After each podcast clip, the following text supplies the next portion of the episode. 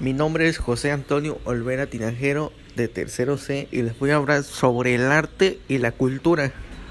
Bueno, el arte es entendido generalmente como cualquier actividad o producto realizado con una finalidad estética y también comunicativa, mediante la cual se expresan ideas, emociones y, en general, una visión del mundo a través de diversos recursos.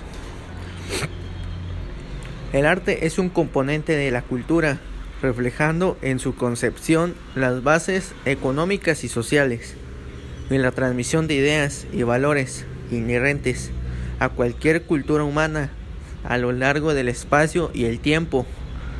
La noción de arte continúa sujeta a profundas disputas, dado que a su definición está abierta a múltiples interpretaciones que varían según la cultura, la época o el movimiento o la sociedad para la cual el término tiene un determinado sentido. Comúnmente se le suele considerar el arte como una actividad creadora del ser humano, por lo cual produce una serie de objetos, obras de arte, que son singulares y cuya, cuya finalidad es principalmente estética.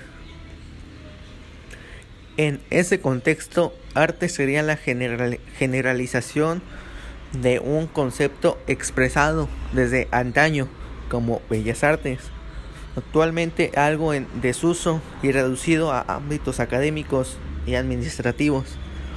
Para mí el arte es expresar lo que tú sientes en cada momento en diferentes formas, expresar lo que algo te sugiere o simplemente disfrutar realizando cualquier acción que tenga un sentido para ti.